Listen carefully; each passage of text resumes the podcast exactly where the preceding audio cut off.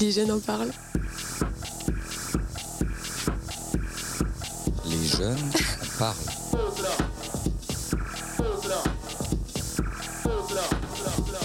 Les jeunes en parlent.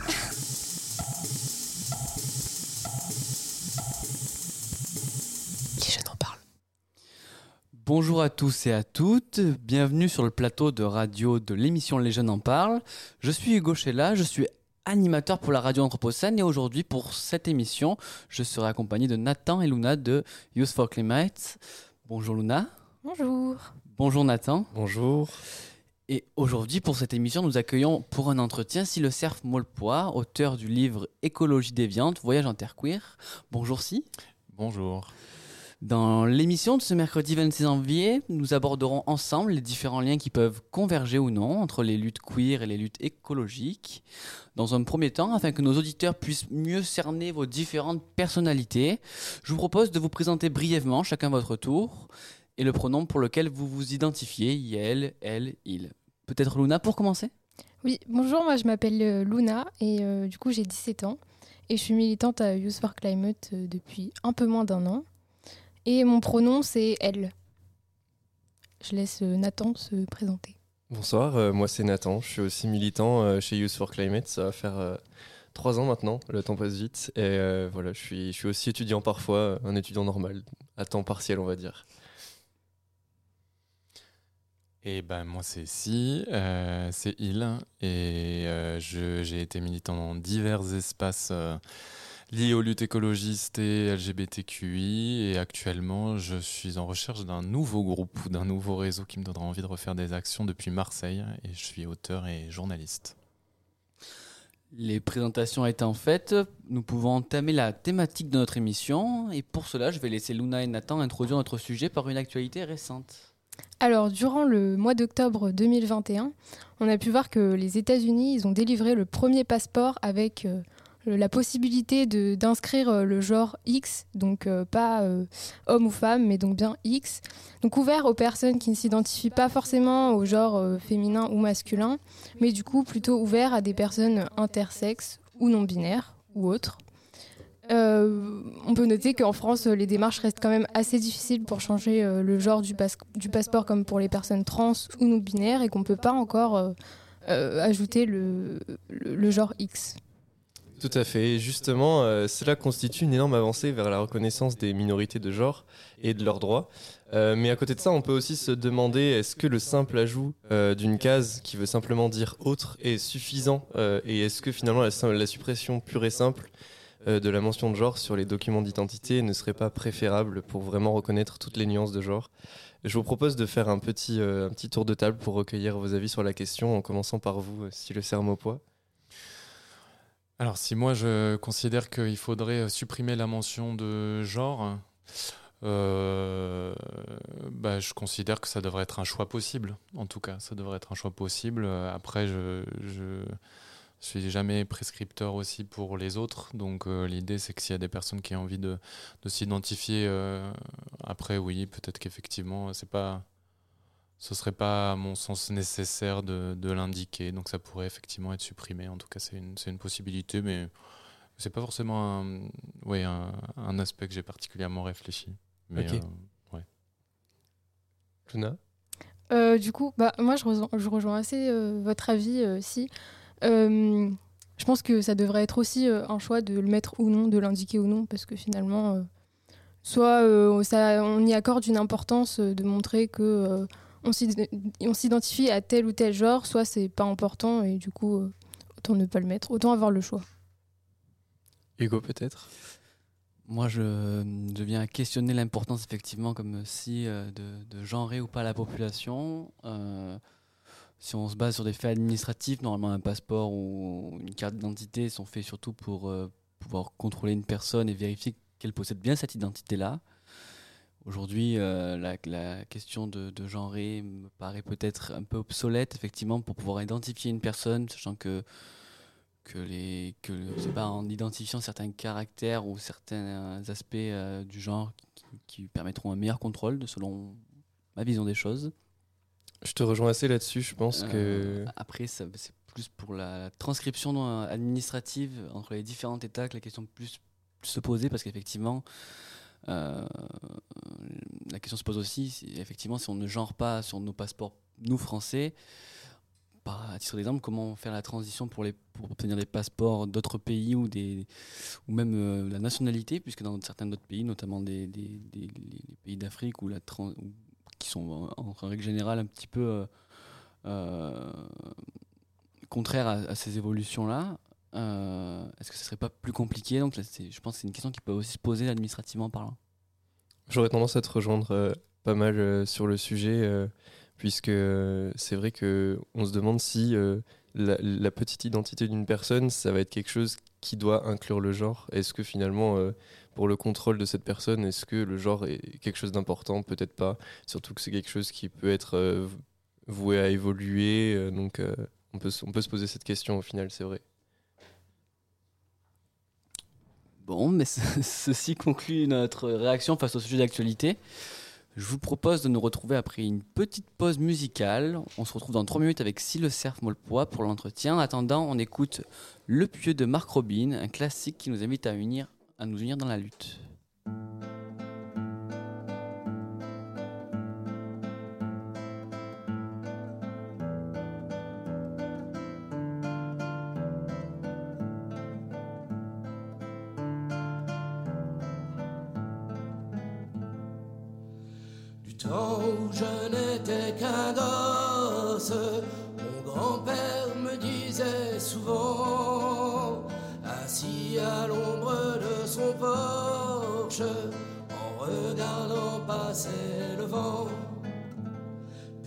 Vois-tu ce pieu de bois auquel nous sommes tous enchaînés Tant qu'il sera planté comme ça, nous n'aurons pas la liberté. Mais si nous tirons tous, il tombera. Ça ne peut pas durer comme ça. Il faut qu'il tombe, tombe, tombe. Vois-tu comme il penche déjà? Si je tire fort, il doit bouger. Et si tu tires à mes côtés, c'est sûr qu'il tombe, tombe, tombe. Et nous aurons la liberté. Petit, ça fait déjà longtemps que je m'y écorche les mains. Et je me dis de temps en temps que je me suis battu pour rien. Il est toujours si grand, si lourd, la force vient à me manquer. Je me demande si un jour nous aurons bien la liberté. Mais si nous tirons tous, il tombera. Ça ne peut pas durer comme ça. Il faut qu'il tombe, tombe, tombe. Vois-tu comme il penche déjà Si je tire fort, il doit bouger. Et si tu tires à mes côtés, c'est sûr qu'il tombe, tombe, tombe. Et nous aurons la liberté. Mon grand-père s'en est allé, un vent mauvais l'a emporté, et je reste seul sous le porche à regarder jouer d'autres gosses, dansant autour du vieux pieu noir, où tant de mains se sont usées. Ils chantent des chansons d'espoir qui parlent de la liberté. Oh, si nous tirons tous, il tombera. Ça ne peut pas durer comme ça. Il faut qu'il tombe, tombe, tombe. Vois-tu comme il penche déjà? Si je tire fort, il doit bouger. Et si tu à mes côtés, c'est sûr qu'il tombe, tombe, tombe. Et nous aurons la liberté. La, la,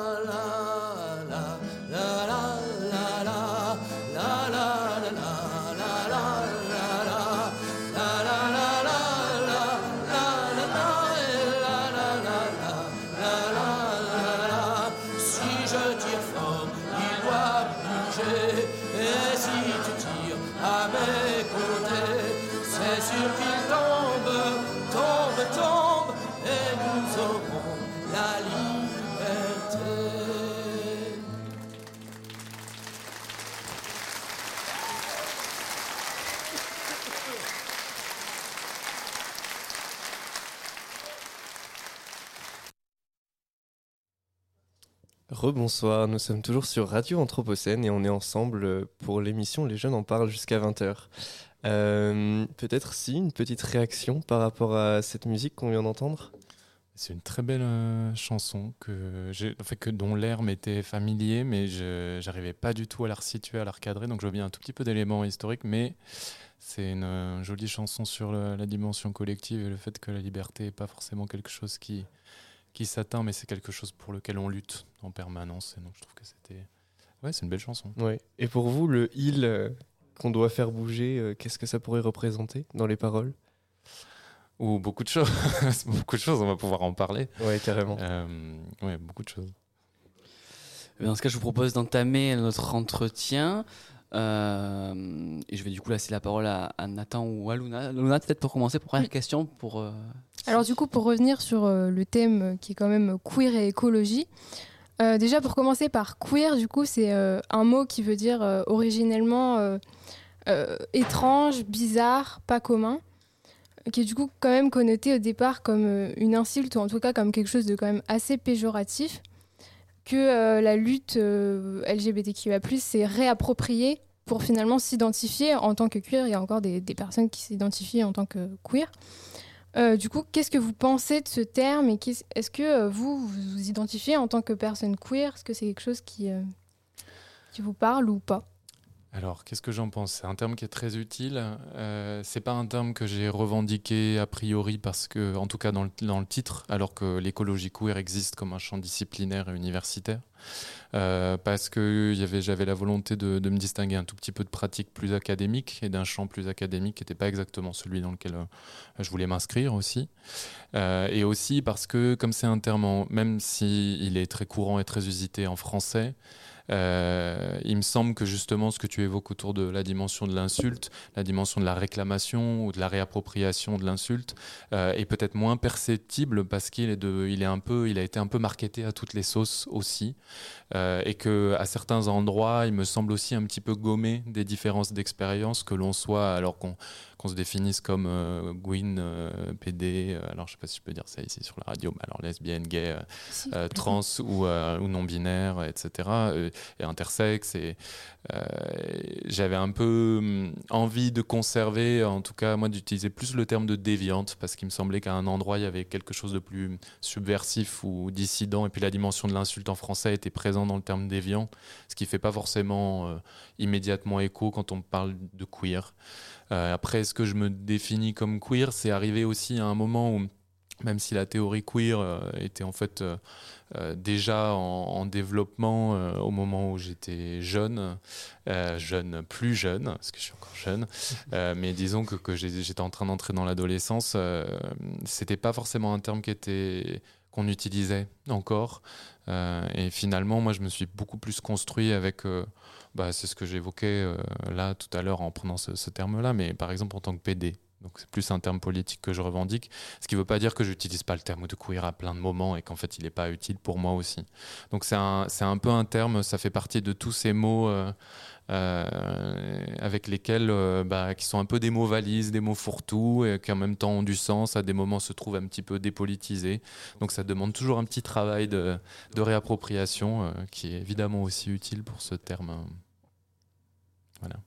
Ok, super. Euh, justement, euh, vous vous définissez comme PD. Est-ce que pour vous, c'est, euh, ça a la même portée euh, politique que se, reven- que euh, se réapproprier le terme de queer et euh, en faire une fierté, alors que ça pouvait être un terme péjoratif? Bah, en tout cas, il y a le même mouvement qui est celui de, de- même si je pense que le, le terme anglais, euh, quand on l'utilise aujourd'hui, euh, finalement, euh, sa, signification et sa sémantique passée, on s'en souvient plus trop. C'est associé plutôt à la théorie queer, et plutôt à, donc. Est-ce que c'est le même mouvement aujourd'hui? Je ne sais pas véritablement. En revanche, dans, dans celui qui est le mien, qui est de, de, de réclamer euh, le terme PD, euh, il y a aussi la volonté de se démarquer peut-être, alors de pas se démarquer facticement, mais en tout cas de, de proposer autour du terme PD tout un imaginaire, tout un, un- une, culture un peu politique, dissidente, militante, euh, des figures aussi. Donc il y a plein de choses qui se déplient aussi autour de, de ce terme-là qui me semble qui me semblent intéressantes. Et puis en fait, on voit bien que des termes comme ça, comme PD, Queen, qui ont été interdits sur Instagram il y a quelques temps, c'est en fait des termes qui ont conservé un potentiel gênant. Et moi, utiliser, enfin, se réapproprier ce potentiel gênant, qui me semble moins perceptible avec le terme de queer, même s'il peut être détesté par toute une pensée anti-woke, etc. Euh, euh, voilà, pour moi, c'était important de conserver euh, la gêne aussi, parce que c'est des termes que les dominants peuvent pas trop se permettre parce qu'ils sont vraiment associés à des insultes. Et d'ailleurs, le, sont encore. là où on se fait pas rarement traiter de queer dans, la cour ou dans un espace public ou, ou à l'Assemblée nationale. Et du coup, dans votre parcours, du coup, vous dites que vous êtes identifié comme PD. Euh, du coup, euh, et aussi, du coup, vous avez un parcours euh, quand même sur aussi l'écologie. Vous vous êtes engagé pour l'écologie, mais aussi pour, pour la lutte queer. et du coup, comment vous en êtes venu à, à militer finalement Comment vous en êtes arrivé là? Bah, finalement assez tard, parce qu'au lycée, je m'étais un petit peu mobilisé contre les réformes de l'époque, mais j'avais pris un peu de distance en arrivant à Paris. Moi, j'ai grandi en Normandie, euh, j'ai fait mes, mes débuts, enfin quasiment toutes mes études euh, à Paris euh, ensuite. Et, en fait, pendant mes études, j'ai un peu mis ça de côté. J'ai eu énormément de mal à mobiliser sur les questions LGBTQI. J'avais, je pense, beaucoup de mal à conscientiser aussi euh, euh, ce que moi j'avais pu traverser, quelles étaient les luttes. Et je suivais évidemment les, les débats de l'époque, qui étaient en l'occurrence le mariage pour tous et pour toutes, euh, qui était quelque chose que j'ai suivi, en tout cas, et qui était un peu ma seule perspective de lutte que je, pouvais voir un peu à distance. Et puis sur les mouvements un peu plus euh, euh altermondialistes, euh, justice climatique, etc. Déjà, bon, c'était pas le même foisonnement qu'à l'époque, donc j'avais du mal aussi à voir où est-ce que je pouvais me placer. C'est vraiment arrivé au moment de la, de la COP 21, donc aux alentours de 2015, quand j'avais 24-25 ans. Euh, où euh, là, il y a quelque chose qui s'est. J'ai assisté en fait à une conférence euh, d'une journaliste qui s'appelle Naomi Klein, qui avait écrit un livre qui s'appelait Tout peut changer, capitalisme et changement climatique. Et pour la première fois, en lisant, enfin en l'écoutant, il y, a, un endroit, je sais pas, parfois il y a des personnes qu'on rencontre et qui nous font des déclics, et bah elle a été clairement un endroit de, alors je crois pas au déclic complet, mais en tout cas un endroit où ça m'a atteint un autre endroit. Et, à partir de ce moment-là, j'ai décidé de, rejoindre en fait euh, certains des, groupes qui étaient là ce soir-là à cette présentation. En l'occurrence, à l'époque, euh, il y avait Attaque Alternativa. Euh, et puis, de fil en aiguille, j'ai essayé de trouver ma place. Quoi. Et puis, j'ai un peu navigué entre Alternativa, à l'époque, ce qui existait avant la, avant la COP21, ce qu'ils s'appelait la Coalition 21, qui était une sorte d'organisation un peu chapeau d'énormément d'organisations, euh, qui était à la fois altermondialiste, anticapitaliste, et puis euh, aux questions de justice climatique ou de la Confédération paysanne, de lutte, de lutte paysanne, etc. Et, euh, et puis j'ai très vite un peu eu du mal en fait à, trouver ma place.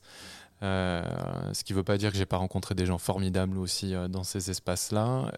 Et j'ai eu besoin. En fait, c'est par l'écologie que je suis arrivé LGBTQI. C'est par les premières frustrations faites enfin en tout cas, euh, dont j'ai pu faire l'expérience dans ces espaces-là, que je suis allé progressivement et j'ai pu enfin m'intéresser aussi à ce qui me concernait premièrement. Et de manière générale, euh, mon militantisme aussi, qui est allé vers les milieux aussi solidarité aux exilés, euh, a toujours un peu fait des allées et venues entre des luttes. Alors peut-être sociales, écologistes, et puis les luttes TPGQI, LGBTQI. Et puis ensuite, avec cette tentative la plus, un tout petit peu plus récente de les articuler euh, les unes aux autres. Du coup, justement, vous reliez euh, dans votre militantisme la lutte écolo avec euh, d'autres combats comme le combat queer. ça nous paraît tout aussi important à YFC, c'est vraiment ce côté intersectionnalité qui est vraiment important. Est-ce que vous pensez que les deux doivent forcément être associés et euh, est-ce que pour vous, euh, bon du coup vous en avez parlé à l'instant, mais euh, vous avez été confronté à des difficultés dans le milieu militant, et spécifiquement écologique, à défendre les deux combats à la fois? Alors, est-ce que je pense que les deux doivent nécessairement être associés? Je pense qu'évidemment, il ne s'agit pas de demander à tout le monde de porter les combats de tout le monde. Il s'agit en revanche, d'avoir d'élaborer une vision globale euh, qui soit capable de- d'articuler ensemble différentes luttes minoritaires, sociales, quand bien même à certains endroits peuvent subsister des formes de divergence, de différence. On milite pas, on part pas du même endroit en fonction de la classe, de la race, euh, de l'expérience de genre, euh, de la manière dont on est catégorisé, dont on est mi- minorisé aussi au quotidien. En revanche, pour moi, effectivement, il y a quand même des enjeux un peu essentiels au sein de, de- des luttes écologistes qui, est, euh, qui sont en fait plutôt d'intégrer euh, les perspectives euh, de différents groupes minorisés, alors que ce soit des groupes, des personnes racisées, des femmes, des LGBTQI et, et, et aussi des classes populaires, des classes populaires, des syndicats. Enfin bon, enfin à mon sens, il y a une écologie qui doit se dessiner, qui est nécessairement plurielle. Et, il me semble que là, il y a quelque chose à faire, en tout cas dans les espaces francophones, euh, d'une rencontre entre ces différents espaces, ces différents combats. Euh, donc il me semble un peu essentiel. Ça ne veut pas dire qu'on doit à nouveau... Enfin, je crois vraiment beaucoup dans les, alliances avec nos différences et les réseaux. Et, on n'a pas à être en permanence euh, dans un souci... En tout cas, pour militer... c'est aussi important de repartir de ce dont on fait l'expérience soi. Donc il ne s'agit pas tout le temps d'être en charge, mais je pense qu'il y a des manières voilà, de, tisser des liens euh, les unes avec les autres et de se soutenir. Et puis il y a des moments d'être dans des vraies actions de soutien et des vraies actions de solidarité. Et puis ta première euh, partie de question, c'était... euh, Qu'est-ce que c'était? Ah oui, les expériences dont j'ai pu... Bah, je pense que ce qui s'est un peu dessiné assez vite euh, en amont de la COP 21, c'était que euh, se reproduisait notamment dans des espaces écologistes, mais qui étaient aussi, qui n'étaient pas, Youth for Climate, ça n'existait malheureusement pas au moment où j'ai commencé à militer. Euh, donc c'était des organisations, et c'est qui ont pour la certaine bougé aussi, qui sont en pleine transformation, mais qui avaient des, aussi des fonctionnements très descendants, très hiérarchiques, où la manière de prendre la parole, la manière de s'organiser, de prendre des décisions, d'envisager les actions dans l'espace public était quand même très souvent dictée euh, par les mêmes personnes, en l'occurrence des hommes hétéros, blancs, cis, qui pouvaient être euh, très, très sympas par ailleurs, mais ce que je veux dire, c'est que le système et la structure reflètent aussi bah, ce qu'on retrouve dans la société, c'est-à-dire euh, bah, des formes de domination, euh, de confiscation de la parole, euh, de minorisation, de marginalisation de certaines paroles sur d'autres. Euh, donc il y a eu aussi à cet endroit-là une frustration à différents endroits, à différents, moments. qui a joué et puis après on pourra peut-être en reparler il y a eu aussi la découverte de, théories carrément problématiques sinon violentes à l'égard des personnes LGBTQI au sein de l'écologie politique Dans votre livre, vous parlez entre autres de Derek Jarman, avant de passer sur, à Edward Carpenter. Vous me les avez fait clairement découvrir. Vous les qualifiez comme des figures importantes de l'alliance entre la queer et, l'écologie. Est-ce que vous pouvez détailler en quelques mots pour nos auditeurs, pour essayer de nous faire découvrir un petit peu ces, ces personnages? Alors je vais faire chronologiquement, du coup, je vais, on va parler peut-être un petit peu de Carpenter, qui est cette, euh, ce socialiste anglais qui est né euh, au 19e siècle, hein, qui traverse la seconde partie du 19e et le début du 20e siècle, et qui est donc euh, socialiste, poète, essayiste, philosophe, qui est un peu touche à tout.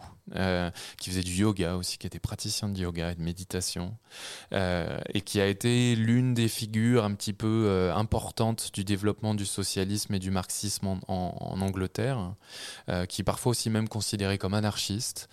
Euh, et il est très intéressant parce que bon, lui était, alors à l'époque, on, pouvait, on les qualifiait, oui, se, se, qualifiaient aussi eux-mêmes euh, en fonction des catégories du temps, qui n'étaient pas les mêmes que les nôtres, euh, qui étaient soit uranistes, euh, alors membres de la classe intermédiaire, homophiles, il y avait pas, mal de...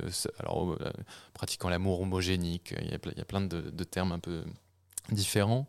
Euh, donc c'était un concerné qui a cherché à réfléchir à pas mal de choses en même temps. La première chose, c'était les conditions d'une vie simple, une vie simplifiée, donc presque une sorte de précurseur de ce qu'on appellerait la décroissance aujourd'hui, en essayant de se débarrasser de toutes les formes super, superflues de consommation superflue, de réorganiser aussi sa maison et son espace domestique. Alors il venait d'une famille bourgeoise, assez privilégiée aussi, donc en éliminant évidemment toutes les, bah, formes de services intermédiaires et aussi en essayant de sortir de la domesticité, enfin en tout cas ne faisant plus appel à des domestiques, comme sa classe aurait pu vouloir euh, qu'il le fasse et attendre ça de lui. Et euh, c'est quelqu'un qui a en fait essayé de de, réorganiser un mode de vie à la campagne, dans le nord industriel anglais, en essayant de tisser énormément de ponts. On parlait des alliances tout à l'heure avec les luttes ouvrières, en, étant un véritable soutien aux luttes féministes de l'époque, en pratiquant une forme d'écologie avant même qu'elle se formule comme telle, en, débutant des activités de maraîchage avec un fermier de la région, un artisan agricole de la région, et sa femme, et puis un autre qui était aussi son amant, et puis progressivement ce qu'il a tissé dans cet espace du nord de l'Angleterre, c'est une petite communauté entre des habitants du coin et puis en fait euh, des intellectuels, des militants, des militants syndicalistes, euh, énormément de personnes un peu différentes et en essayant de réfléchir à ce serait quoi un écosystème euh, voilà dissident qui porterait un peu les idéaux d'un socialisme éclairé. donc c'est un praticien et c'est pour ça qu'il est intéressant. Et là aussi où il est intéressant et qui a été complètement écrasé ou minorisé par l'histoire, sachant que il a presque pas été republié en Angleterre depuis les années 40 ou 50. Euh, et puis en France, il y a eu un, ouvrage, enfin deux ouvrages qui ont été publiés, mais en fait, il a été complètement oublié des, des, courants euh, aussi de, la gauche. Euh, c'est qu'il c'est aussi un formidable théoricien de la sexualité. C'est il s'inscrit vraiment dans le développement de la sexologie. et à partir de, de ces réflexions-là, il a vraiment cherché à réfléchir à euh, quel est le rôle hein, des personnes déviantes ou de la classe intermédiaire, quel rôle elles peuvent jouer dans la société? Et en fait, euh, très vite, on se rend compte en croisant ces textes qu'il les réfléchit comme des sujets révolutionnaires capables parce qu'ils ont cette capacité d'amour homogénique qui peut transcender les classes sociales notamment, capable de rééquilibrer, euh, de faire un peu le, peu le remède à un déséquilibre au sein de la société. Donc en fait, ils chargent les queers les déviants d'une portée révolutionnaire et transformatrice. Et en ça, il est, euh, bah, il est hyper euh, initiateur quoi, d'un, mouvement euh, extrêmement intéressant, même s'il n'est pas sans critique, parce qu'il se réapproprie aussi énormément de choses qui viennent pas des. Et il réécrit aussi des histoires non occidentales, voilà, à sa manière. Mais en tout cas, il pose les jalons d'un militantisme radical queer qu'on va retrouver à plein de moments du XXe siècle. Et la dernière figure, et je vais essayer d'être un peu plus rapide sur Derek Jarman, euh, c'est euh, Derek On Jarman. est dans les temps, vous pouvez y aller. On est dans les temps, bon. Et Derek Jarman, lui, il intervient bien après, euh, toujours en Angleterre, parce que j'ai un petit tropisme anglophile. Derek Jarman, c'est un artiste, réalisateur, euh, jardinier, euh, qui donc lui a plutôt euh, réalisé des films à partir des années 70 jusqu'aux années 90. Il est mort du sida, je crois, en 94. oui, en 94. et qui lui a pas forcément. Bah, produit des films. C'est aussi, ça a d'abord été un peintre et un réalisateur. Euh, donc c'est vraiment, il a une production artistique très forte. Euh, mais ce qui est intéressant, c'est que très vite, sa production artistique euh, va coexister avec le jardinage et qu'en fait il va acheter une petite maison euh, dans les années 80 à côté d'une centrale nucléaire qui depuis est devenue une centrale achetée par EDF, complètement vétuste aujourd'hui, euh, juste après le, juste après Tchernobyl euh, et sous un gouvernement très conservateur, en l'occurrence le gouvernement de Thatcher. Donc dans un moment où euh, concrètement, l'avenir ne semble pas hyper radieux, euh, à la fois avec euh, une catastrophe écologique symbolisée aussi et industrielle symbolisée par Tchernobyl, l'épidémie de sida, un gouvernement conservateur qui passe des lois pour criminaliser ou en tout cas empêcher la propagande homosexuelle. donc on va dire qu'il y a un vent comme ça, un peu de destruction qui s'abat quand même sur la société, notamment britannique, mais pas que, parce que c'est pas que propre à l'Angleterre de l'époque. Et c'est aussi le moment où fleurit le punk, où fleurit des contre-cultures dissidentes, et il s'inscrit vraiment dans cette mouvance comme ça artistique, critique, euh, punk. Euh, et puis il a cette pratique comme ça du jardin qui va, sur laquelle il va écrire tous les jours pendant des années jusqu'à sa mort, et il va tisser dans son récit bah, des remarques sur les plantes, sur sa maladie parce qu'il se découvre séropositif au moment où il emménage dans cette petite maison de pêcheur. Euh, il va raconter, voilà, en fait, il va raconter sa vie, la manière dont il va à des réunions militantes euh, de lutte anti-sida pour les droits LGBTQI pour les droits des bah, à l'époque plutôt lesbiennes et gays. Euh, et c'est intéressant parce qu'on s'aperçoit que le jardin, et il y a une écologie qui se tisse au sein du jardin, c'est que c'est quelqu'un qui va recycler ce qu'il trouve sur la plage.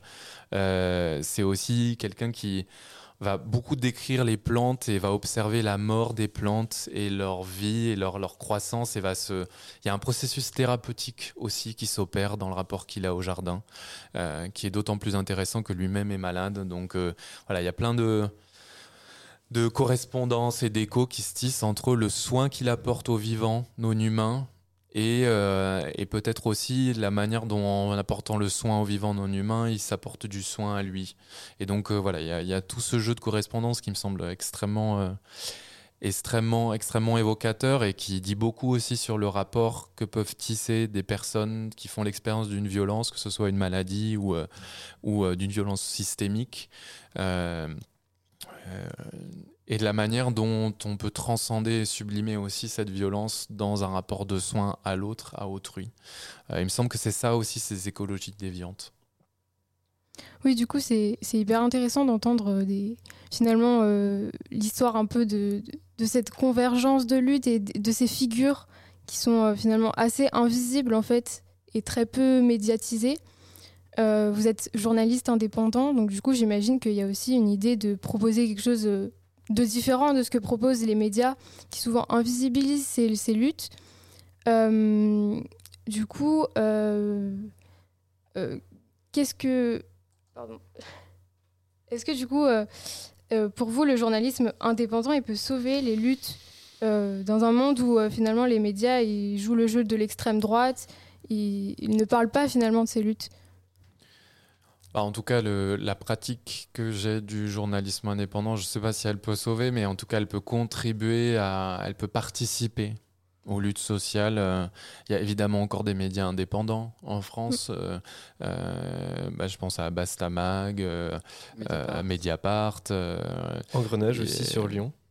Oui. Il y a euh, avec comment- lesquels on est en lien d'ailleurs. D'accord. Bah aussi, enfin, il y a aussi Révolution permanente. Euh, bah là, on vient de voir euh, la dissolution de Nantes révoltée euh, par Darmanin. Donc évidemment, ces médias sont aussi soumis, en fonction de leur taille aussi hein, et de leur financement, à des formes de pression. C'est aussi une forme de fragilité de ces médias. Donc on est toujours dans des équilibres précaires, sachant qu'en plus, dans les petits médias, en général, on est rarement payé. Sauf on parle de Mediapart, etc., qui sont des médias financés, qui ont plus d'argent, mais euh, c'est vrai que bah, moi j'ai un peu le journalisme est venu aussi sur le tard parce que c'est pas forcément ce que j'avais étudié à la base. J'avais fait des études de lettres et philo. euh, je savais pas trop comment euh, me réorienter. Puis j'ai commencé à écrire. C'est d'abord c'est tissé autour du journalisme et j'ai un peu utilisé le journalisme comme prétexte pour écrire sur les sujets qui m'intéressaient, qui apparaissent notamment dans le livre, et très vite aussi dans des moments où j'avais l'impression d'être dans des impasses militantes que j'arrivais pas forcément à me mobiliser, à trouver les bonnes manières, en tout cas les manières qui me semblaient les plus justes de mobiliser sur certaines causes. Du coup, à chercher, à, voilà, visibiliser effectivement des combats ou des luttes sociales, euh, que ce soit, euh, je sais pas, sur l'immigration, sur les mineurs isolés, sur euh, les migrantes LGBTQI. Euh, là plus récemment sur le système de Frontex. euh.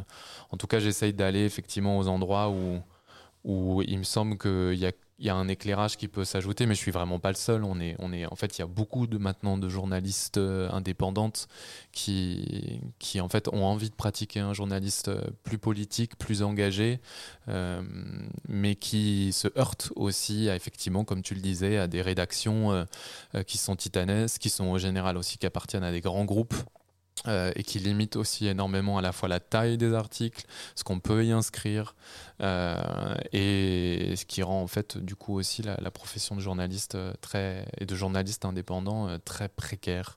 Donc c'est un choix moi qui me questionne tous les jours et je sais pas dans quelle mesure c'est tenable. Ça fait déjà plusieurs années maintenant et, et je me pose encore la question de si je si je peux maintenir cette activité là longtemps. C'est aussi un peu un combat, mais pour moi ça ne se substitue pas aux luttes sociales. euh, euh, et c'est, en tout cas, ma perspective, c'est d'être un soutien et un complément euh, dans la mesure où ça sert aux luttes. Eh bien, merci, si. Ceci marque la fin de notre entretien avec vous, mais, mais vous allez rester avec nous pour la suite de notre émission. Nous vous proposons une courte pause musicale sur la chanson qui se nomme Trop de peine de la femme, et nous nous retrouverons ensuite, ensuite pour la suite de notre émission.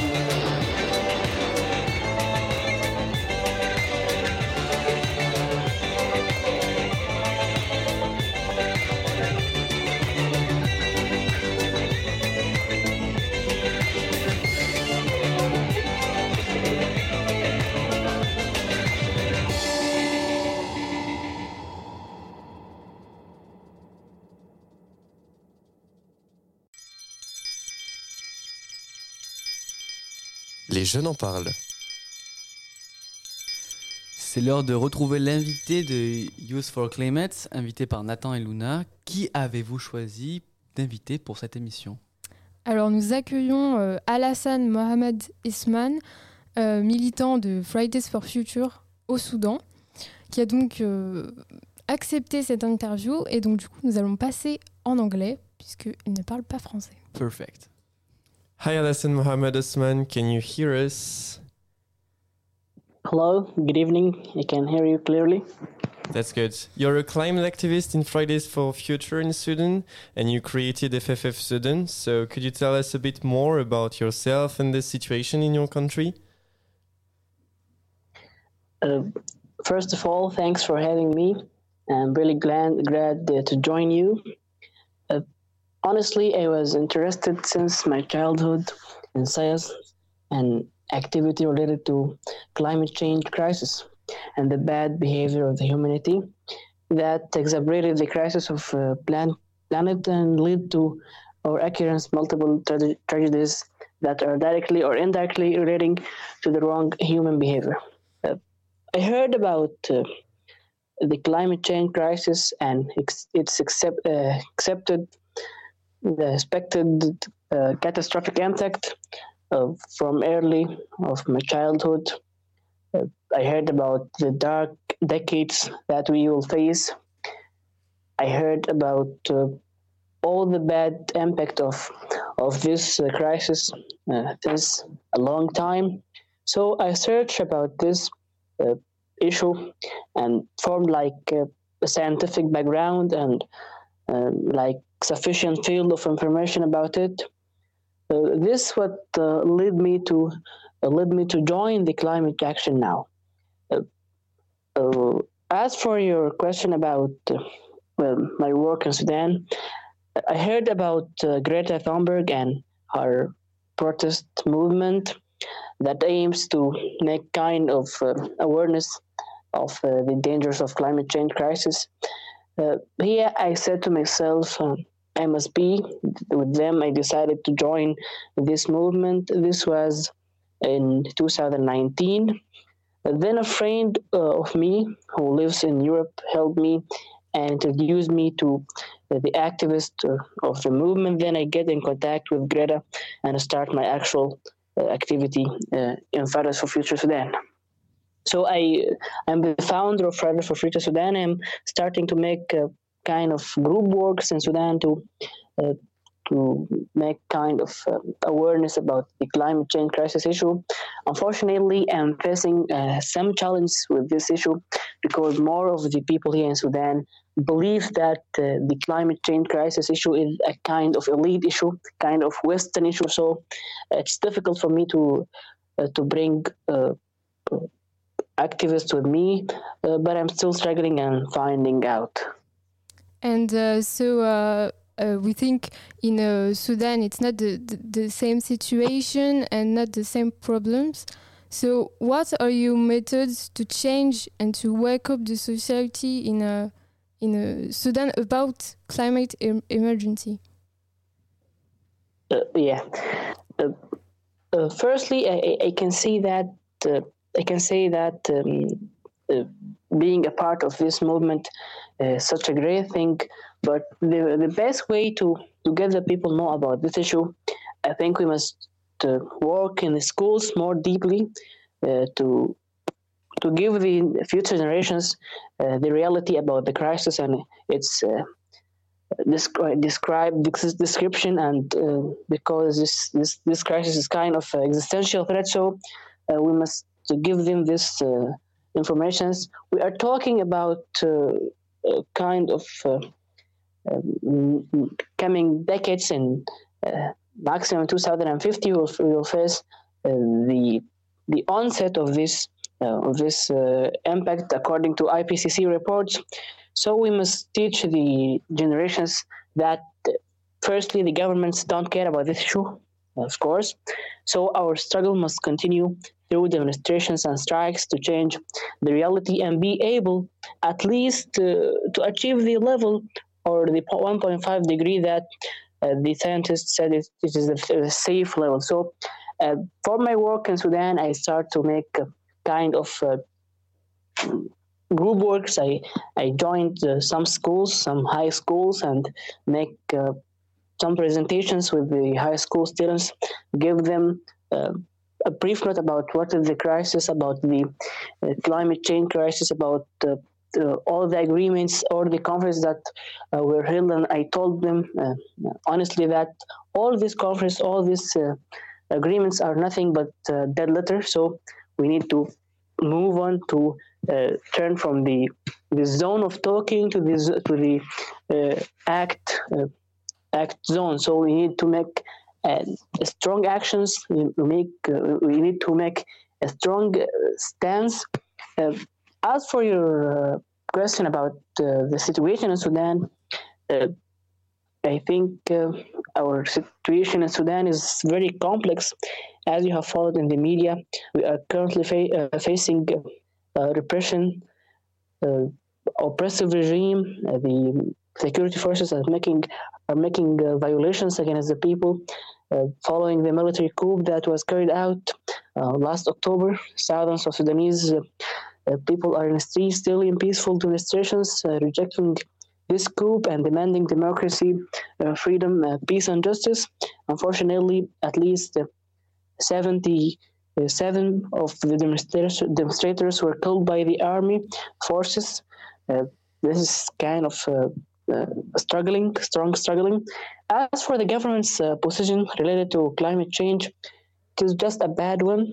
Uh, despite of uh, the clear impact uh, of climate change crisis in, in Sudan, we are talking about in 2020 we faced kind of devastating floods that destroyed hundreds of thousand homes and killed dozens in September 2020. And also, the reports uh, told us that Sudan will, will face a catastrophic impact on the soil uh, due to the climate change. Uh, we all know that Sudanese economy depends on on agriculture, so the climate change crisis will, will, will affect this uh, uh, soil, this, this fertile soil. So this will uh, make kind of uh, lack of food, maybe poverty. So uh, this is uh, a very existential threat for the Sudanese people, specifically, and, and the world in general, uh, of course. Okay, uh, so we heard you about how difficult it is to uh, to bring awareness on the the uh, the um, the situation on climate climate em- emergency to the government. So, uh, do you do you think can you think of any ways to um, to make the government understand the the emergency? Um, uh, yeah, when I said I'm, I'm facing some difficulties, uh, you know, the people of the global south, the people of Middle East and Northern Africa, uh, have many many points that they are um, wrong in it. One of these points is they, they're they're thinking that climate crisis is just a kind of Western issue, Western issue. It is, it is not our issue. It is the issue of the Europeans. Also, uh, some of them, uh, unfortunately, believe in conspiracy. So uh, we need to make uh, a kind of awareness.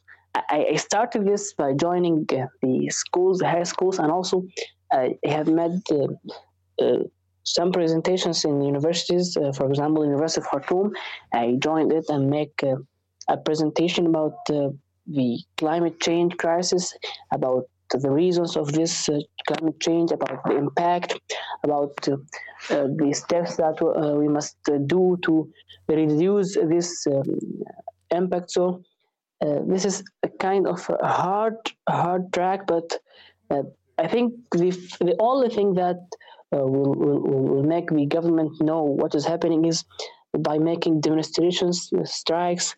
This is uh, uh, the only way that will will uh, success in making uh, some steps. Uh, the, con- the the the continued pressure or the continue uh, work of, of demonstrations of protesting will lead at, at last to to make some steps in real. So we have to struggle until we will gain something. Thank you so much for uh, your time, and um, we have to continue. So, uh, good luck for your activism is in Sudan, and uh, maybe uh, see you soon. Yeah, yeah. I just, uh, just uh, I have one message that uh, if you allowed me to to represent it. Yeah. Thank you. Bye. Bye bye. Thanks. Merci à Alassane Mohamed Osman pour votre parcours en français et les actions qui, serviront pour sûr d'exemple pour de nombreux activistes ou futurs activistes qui sont à notre écoute. Nous vous remercions d'avoir répondu présent, en tout cas pour cette émission. Nous espérons que vos actions perdurent et se développent dans le futur. Pour l'heure, nous allons retrouver l'association Les Chouettes Ulules pour un enregistrement interrogatif adressé à Youth for Climate et à Si. Dans ma classe, on se pose beaucoup de questions. Parfois, on n'a pas la réponse. Je me pose des questions. Vous êtes prêts? C'est parti Pourquoi la Lune, on la surnomme comme ça? Est-ce que la Lune, c'est un garçon ou une fille? Est-ce que la Lune est un caillou? Alors peut-être Nathan pour commencer. Ouais, bah bien sûr. Euh, alors, ça pose une question assez large parce que euh, ça nous fait réfléchir à pourquoi en français les objets, euh, les choses qui ne sont pas des personnes, ont, des, euh, ont un genre. Pourquoi une fourchette et pas un fourchette?